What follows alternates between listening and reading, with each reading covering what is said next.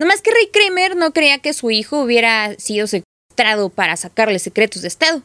Lo que él creía era algo un poco más extravagante. Esta es una emisión de crítica y entretenimiento. Las celebridades o personalidades de las que hablamos jamás nos pidieron nuestra opinión y cualquier información transmitida refleja el punto de vista de su autor, mas no es el que buscamos implantar en la audiencia. Esto es La historia detrás del grito.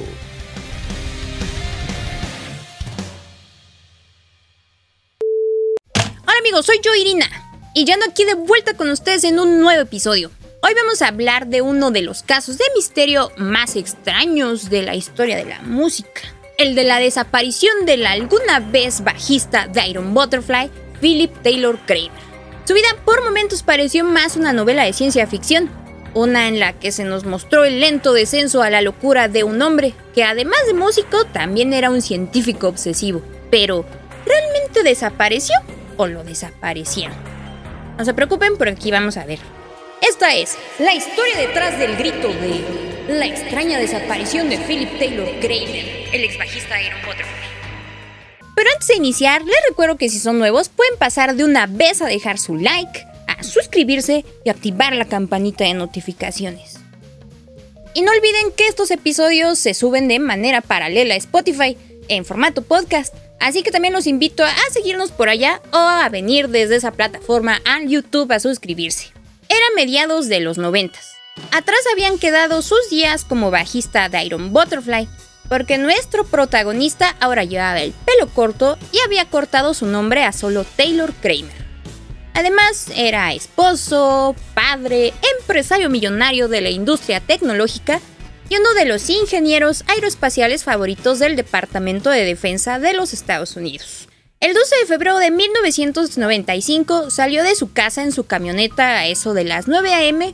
para ir a recoger a un socio comercial al aeropuerto de Los Ángeles. Llegó, firmó un pagaré por 3 dólares porque no llevaba suficiente dinero para pagar el estacionamiento y se quedó ahí parqueado durante más de media hora. Luego simplemente se fue, sin su socio, y jamás volvió a ser visto. La parte escabrosa viene a continuación cuando hizo una serie de llamadas bien raras. Le llamó a su esposa y le dijo, ¿Sabes qué? Siempre no voy a pasar por mi socio. Porfa, si te marca la casa, ahí le avisas por favor que lo ven una hora en el Hotel Hyatt Regency. Y pues a ella le sacó mucho de onda esto porque además se escuchaba muy raro y le pidió explicaciones. Pero él como buen hombre la evadió y le dijo solamente, Cuando te vea, te tendré una gran sorpresa aunque no te veré de este lado. Y luego nomás le colgó. Pero el amigo Kramer también llamó a otras 16 personas más. Uno de ellos fue Ron Bush, su ex compañero baterista en Iron Butterfly y con quien seguía teniendo una bonita amistad. Y le dijo, Bush, te quiero más que a la vida misma. Y tanto Bushy como el resto de los telefoneados coincidieron en que su voz sonaba agitada, como si hubiera llorado y bastante angustiada. Y de hecho algunos también dijeron que Taylor decía que estaba siendo perseguido por alguien. Después de un rato volvió a llamar a su esposa para decirle, Siempre estaré contigo, te volveré a ver. Y luego hizo una última llamada al 911 diciendo, Este es Philip Taylor Kramer y voy a hacer la suicidación. Y quiero que todos sepan que O.J. Simpson es inocente. Ellos lo hicieron. Esto es 100% real, no fake. Pero a ver, ¿suicidio? ¿O.J. Simpson? ¿El gobierno lo cayó? ¿Lo secuestraron para revelar secretos del Departamento de Defensa? Esto nadie lo sabía. Pero se dispusieron entonces a atar cabos y para ello iniciaron la búsqueda y su correspondiente investigación. La gente más cercana a Kramer lo describía como un hombre optimista y amable, pero que de un tiempo para acá siempre estaba malhumorado. Aparentemente estaba trabajando en un proyecto personal muy importante que lo mantenía sin dormir, sin descansar y bajo mucho estrés.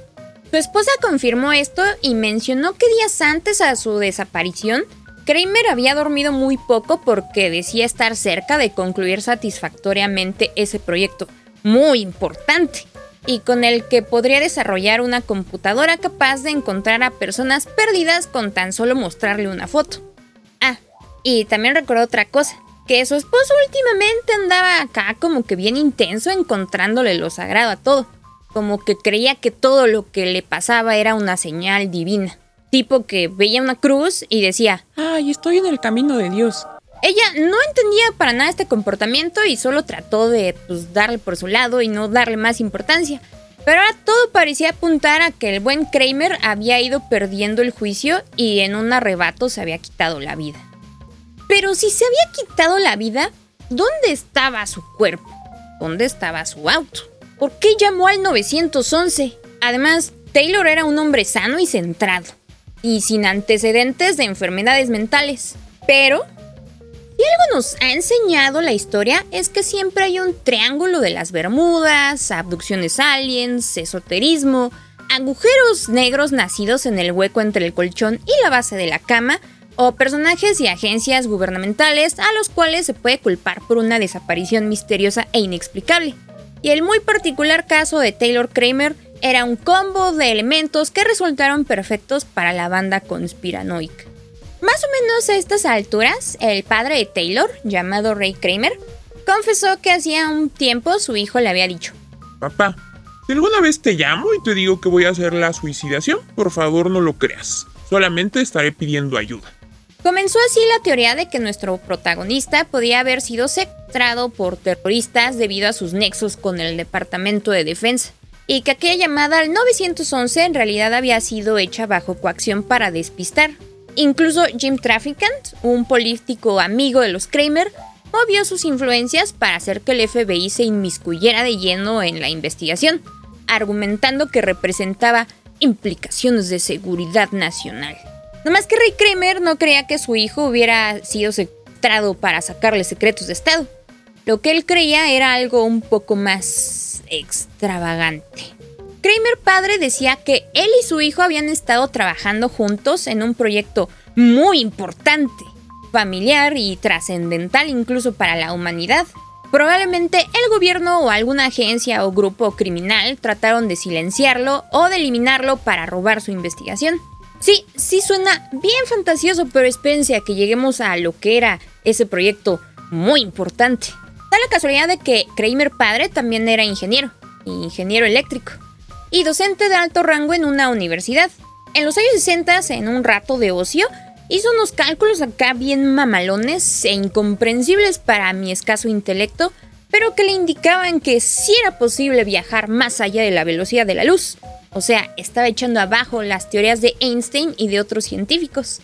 Más que ahora tenía que demostrar el cómo. Pasó 35 largos años tratando de resolver la ecuación que supuestamente lo llevaría a lograrlo, aunque sin éxito y con muchas burlas de sus colegas.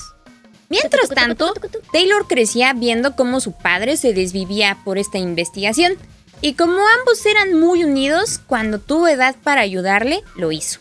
Ahora él estaba decidido a resolver la ecuación, y como buen hombre de ciencia, también pensaba en las aplicaciones que podría tener en el campo de la tecnología y las comunicaciones.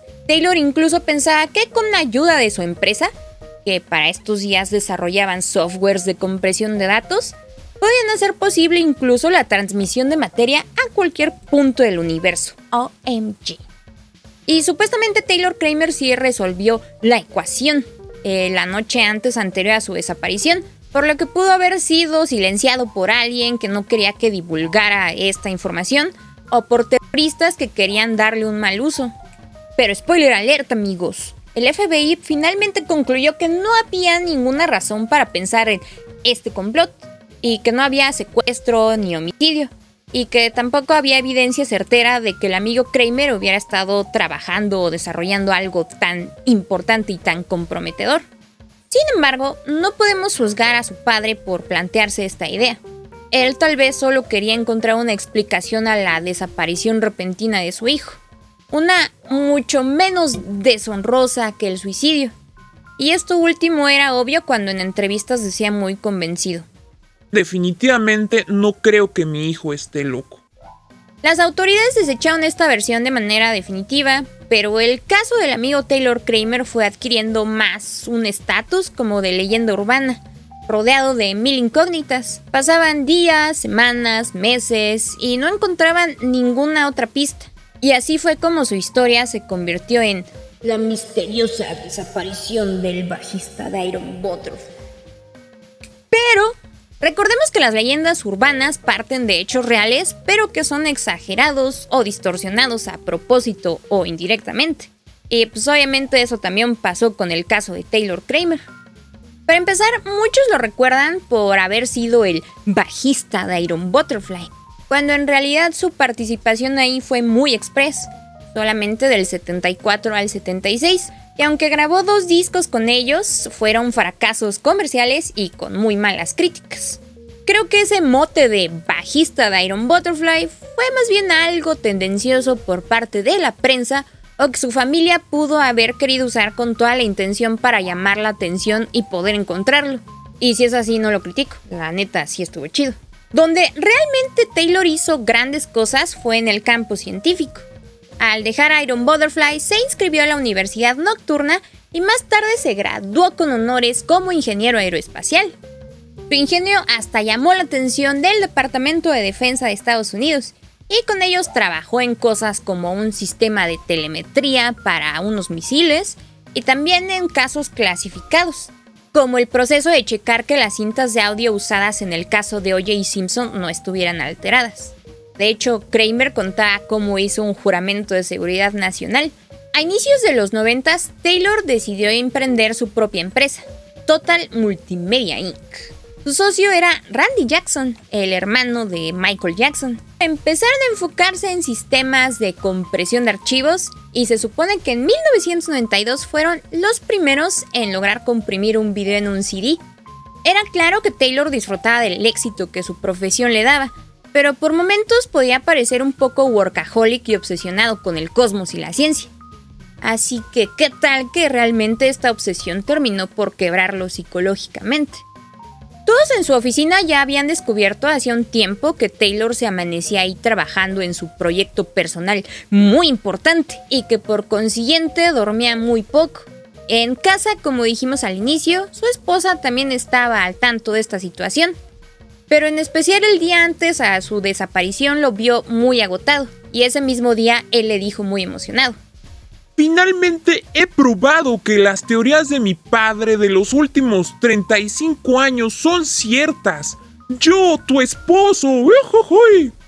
Y decía también que el entonces presidente Clinton iría a su casa en cualquier momento para felicitarlo personalmente. Y pues su esposa comenzó a alarmarse por todos estos comportamientos raros que venía mostrando, incluyendo eso de andarle encontrando lo sagrado a todo. Y quién sabe si eso de ver señales divinas en todos lados fue derivado de algo que le sucedió meses atrás, cuando la presidencia de su empresa la tomó un tal Peter Olson, con quien al parecer creó un vínculo amistoso muy peculiar. Olson era fiel creyente de cosas New Age, y desde estos años ya andaba usando esa expresión de vibrar alto. Y pues obviamente ya sonaba que iba a acabar mal, ¿verdad? Según él, las vibraciones bajas de otras personas que nos rodean nos afectan y por eso a cada rato mandaba a traer chamanes a su oficina para que limpiara las malas vibras. Y pues lo pagaba con dinero de la empresa. Curiosamente, todas sus creencias las había tomado de una saga de libros llamada The Celestine Prophecy. En español se llamaba Las Nueve Revelaciones, y mismo que era algo así como su Biblia. Pero ¿qué creen? The Celestine Prophecy fue escrita con toda la intención de ser pura ficción. Trata sobre un vato que anda buscando unas revelaciones místicas o algo así que lo van a llevar a la realización espiritual, a vibrar más alto que Bárbara de Regil. Y una vez que alcance ese estado, se esfumará de este plano y trascenderá algo más chido. Auk. Los críticos le encontraron muchos huecos argumentales a estos libros y también muchas incongruencias, no tuvo muy buena recepción por parte de ellos. Pero pues ya sabemos que cualquier discurso barato metafísico vende y pues logró colocarse como uno de los best sellers de su época. Acuérdense nada más de Cañitas de Carlos Trejo, que también fue un best seller en nuestro país. ¿Y por qué Wilson creía que todo en ese libro era real? A quién sabe. Pero lo que sí es que sus creencias se las compartió a Kramer y él las adoptó con el mismo fervor. Y ahora ahí lo teníamos buscando señales divinas hasta en el pan tostado que se comía. Que por cierto, dentro de su empresa, estos libros eran lectura obligatoria para algunos sectores del personal. Es como también cuando en la primaria o secundaria te dejaban leer cañitas, ¿no? Taylor, ahora también obsesionado con esto de las nuevas revelaciones, un día así de buenas telefonó a una amiga suya para darle un mensaje sin sentido que por alguna razón ella escribió en un papel. Aprende de la belleza del ojo que contempla todas las maravillas del mundo y sin embargo es ciego a sí mismo. La diferencia es entre el día y la noche. Ah, tuve suerte de poder interpretarlo porque estaba altamente encriptado. o sea, bien raro el mensaje. Pero, ¿qué era eso? Según Kramer, era una décima revelación que él mismo había encontrado. What the fuck? En la saga de The Celestine Prophecy no había una décima revelación. ¿De dónde la había sacado Kramer? ¿Quién sabe? Pero era tanta su emoción por este descubrimiento que incluso llamó a su hermana para decirle. Tienes que estar centrada. Si estás centrada, te salvarás cuando ocurra la supernova y llegue. Con su esposa el mensaje fue diferente y mucho más alarmante, mencionándole que tendrían que mudarse a una casa con paredes más altas para evitar ser atacados. Pero atacados por quiénes? Tampoco lo sabemos. Lo que sí sabemos es que ese día Kramer no durmió y fue el mismo en el que supuestamente habría resuelto la ecuación del proyecto con su padre, y el mismo en que dijo a su esposa que iría el presidente a felicitarlo por su descubrimiento. El pobre Kramer quizás sí estaba perdiendo la razón y nadie le había dado la importancia que merecía las señales que estaba dando. Creyeron que era normal debido a su naturaleza de investigador. ¿Y si se había quitado la vida? Probablemente. Y quizá eso explica el por qué sus cuentas bancarias jamás volvieron a ser usadas aunque su esposa y hermana aún conservaron durante algún tiempo la esperanza de que siguiera vivo y solo estuviera por ahí vagando, perdido u oculto. Para 1996, su esposa dijo en una entrevista, Le doy mil vueltas a todo lo que pudo haber pasado. Creo que él podría estar por allá afuera continuando su trabajo en algún lugar. Creo que podría estar vivo pero está fuera de mis manos. Inicio del espacio publicitario. Amigas, amigos y amigues de la Ciudad de México y área metropolitana. Los conciertos y shows en vivo están de vuelta y por eso los invito a lanzarse al Capital Extremo, un festival con puras bandas nacionales de metal y que se llevará a cabo este 11 de diciembre de 2021 en la terraza franciscana del centro histórico. Apoyen a las bandas nacionales Llevan casi dos años sin tocar, traen un montón de ganas para retomar esto y qué mejor que hacerlo que con casa llena. Yo estaré por ahí, les aviso para que pasen a saludar y nomás les digo que en el cartel hay varias bandas que son mis amigos, como los Mulupaks, Nunca Digas Muere, Douchebags, A Second of Silence, Endless, Obesity, pero en sí las 13 bandas que estarán ahí son muy buenas. Más info en la página de Facebook del Capital Extremo, los veo por allá haciendo fotos, no falten, o J Balvin ahora hará un dueto con Opet. Fin del espacio publicitario.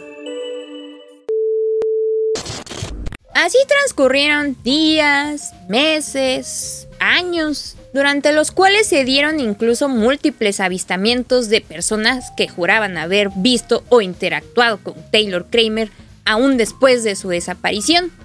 Pero ninguna de ellas fue confirmada ni tampoco llevó a nada.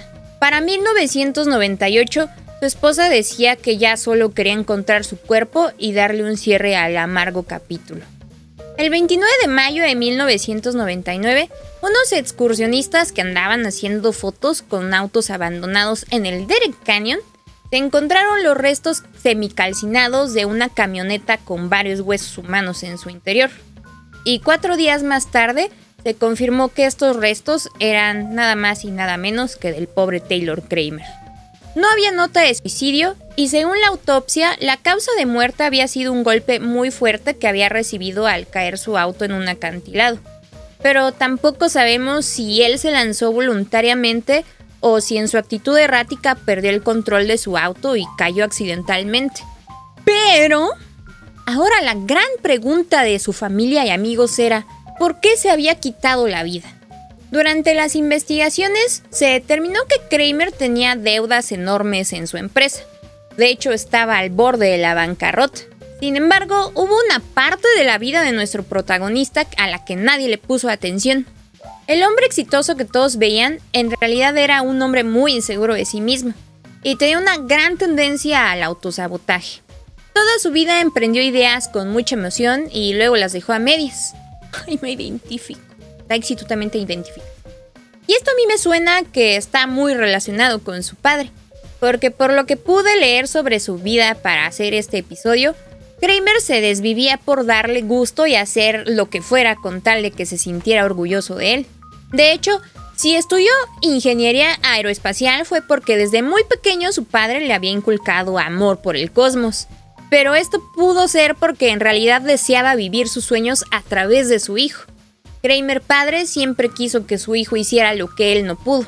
Taylor había sobresalido en cualquier cosa que hiciera, hasta en la música, y por eso había retomado el proyecto de la juventud de su padre. Quería su aprobación y dejó inconcluso todo aquello que sintió que no se la daría. Quizá para Taylor fue un gran alivio cuando pudo emprender su propia empresa, y más aún cuando la vio subir a la cima, por lo que pudo ser un golpe enorme cuando la vio al borde de la bancarrota. Tal vez sintió que perder lo único que le había salido bien significaba fallarle a todos los que le rodeaban, incluso a sí mismo, y muy probablemente todas estas presiones y preocupaciones las trató de evadir de su mente creyendo en sus cosas esas de las nueve revelaciones. Pero sobre todo las trató de aliviar trabajando sin parar y pasando tanto tiempo en su oficina, tal cual como le pasa a los workaholics. Además, no podemos pasar por alto las implicaciones que la falta de sueño pueden tener sobre el cuerpo humano como obesidad, problemas cardíacos, ansiedad y depresión. Y en casos muy severos puede derivar en alucinaciones o en un shock orgánico. Técnicamente si pasas más de 48 horas sin dormir ya estás en el límite de lo que es aceptable no dormir. Y aquí lo más que puedes tener es desorientación y fallas de memoria. Pero conforme se suman más días sin dormir aparecen síntomas como el mal humor, y por ahí del cuarto aparecen las alucinaciones. Todo esto acompañado de dolor de cabeza, de ojos y otras reacciones de tu organismo en crisis que está tratando de ver cómo mantenerte en pie. Aunque eso sí, no es precisamente la falta de sueño lo que te puede matar, sino todos los factores ajenos a ti que podrían hacerlo, como el que te quedes dormido mientras manejas o el que por falta de concentración cometas un error fatal.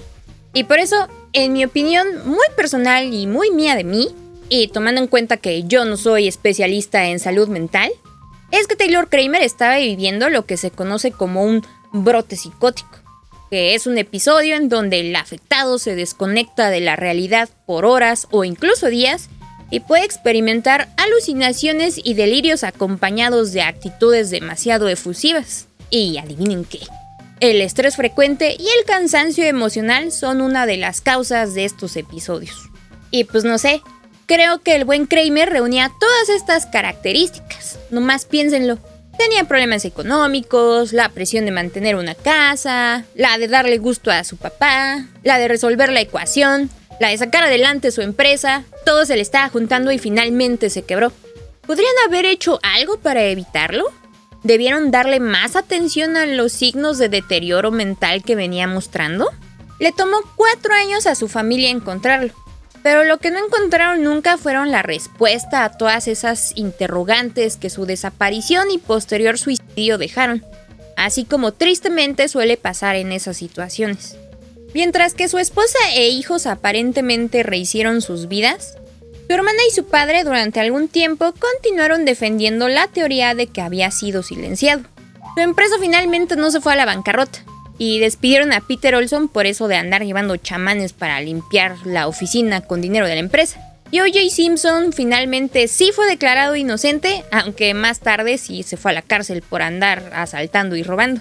Más de 25 años después, su historia sigue llamando la atención y podemos decir que ya es parte de la cultura pop ya sea por el misterio que encierra o porque simplemente se trata de la desaparición de un ex músico de una banda muy conocida. Y bueno, su caso hasta salió en esta cosa de misterios sin resolver. ¿Recuerdan esa serie? Díganme abajo en los comments si la recuerdan. A mí me encantaba y me gustaría saber si a ustedes también les gustaba. Sin embargo, sí creo que muy pocas veces en las que se ha contado su historia se ha hablado de la enseñanza sobre la salud mental que nos dejó. Porque no hay que evadir emociones, mejor hay que hablar de lo que sentimos. Llamar a un psicólogo o a un psiquiatra y rodearnos del amor de nuestra familia y amigos. Al pobre Kramer le tocó nacer en una época en donde aún se juzgaba muy mal a la gente con trastornos psíquicos, aunque tampoco es como que hoy ya no existan esos estigmas. Y seguimos en un boom de esa onda New Age y todas esas pseudociencias. Recuerden lo que hemos dicho en otros videos. El ser humano siempre, siempre, siempre va a buscar algo en que depositar su fe, sea lo que sea, y aunque ustedes me digan que no. Así que, ¿qué les parece si cerramos esta historia con esa reflexión? Lo que de seguro nunca va a dejar de sorprendernos es el hecho de que Kramer, un hombre de ciencia y de hechos, haya caído rendido ante una onda New Age y que se volviera fanático religioso. Pero pues como leí por ahí, a veces los científicos en su intento por refutar la existencia de Dios se alejan al espacio, a la luna o a Marte, en búsqueda de respuestas. Pero entre más se alejan, más se acercan a Dios porque realmente no hay respuestas para todo. Espero que les haya gustado este episodio. A mí me gustó mucho hacerlo porque conocí muchos detalles sobre la vida de Taylor Kramer y que nunca había escuchado, y se me hicieron bastante peculiares e interesantes. Espero sus comentarios, ya saben, allá abajo en la sección correspondiente, o también vía redes sociales, que por cierto me ha dado mucho gusto que en los videos pasados algunas veces me han escrito por Twitter eh, sobre lo que concluyen de lo que platicamos aquí. Díganme, ¿Ustedes qué creen que realmente le haya pasado al amigo Taylor Kramer? ¿Creen que haya vibrado tan alto y tan fuerte como para finalmente trascender de este plano terrenal? ¿O creen que haya finalmente logrado viajar más rápido que la velocidad de la luz y ahora sea un viajero en el tiempo acá tipo Dark? O acá como Ant-Man, no lo sé. A lo mejor sí está por ahí varado en el tiempo, en otra dimensión, ahí dando vueltas. Ustedes cuéntenme sus propias conclusiones, ya saben que sus puntos de vista son muy importantes para mí. Por cierto, no me quiero ir de este episodio sin antes darle un agradecimiento a los sponsors. Uno de ellos es Magentaquero, que es la que me hizo mi collarcito acá bien padre. Visiten su página en Amazon. Ay, a Sabina Felidad, que fue la que se rifó mi nuevo tatuaje. Lo acercaría más, pero no se enfoca. Eh, si quieren tatuarse con ella, eh, pues échenle un mensaje directo en Twitter o en Instagram, agenden su cita. Muchas gracias, sponsors. Compartan este episodio con sus amigos, pero también con sus papás y sus tíos. Esos siempre son los fans de Iron Butterfly. Y por favor, vayan al psicólogo o al psiquiatra si lo creen necesario. Nada de andar yendo a coaching ni de andar leyendo ahí libros sobre cosas místicas. También no olviden dejar su like. Ayuden por favor a que el algoritmo nos recomiende. Y suscríbanse al canal y activen la campanita de notificación. Ah, y si están en Spotify, porfa, también síganos. Yo ya me voy. Yo soy Irina Costa el Garadenco. Síganme en mis redes sociales. Sobre todo ya saben que en Twitter estoy más activa. Y sigan la historia detrás del grito. Y pues nos vemos en otro episodio. Bye. En conjunto hicieron grandes aportaciones. Ah, ah. qué feo.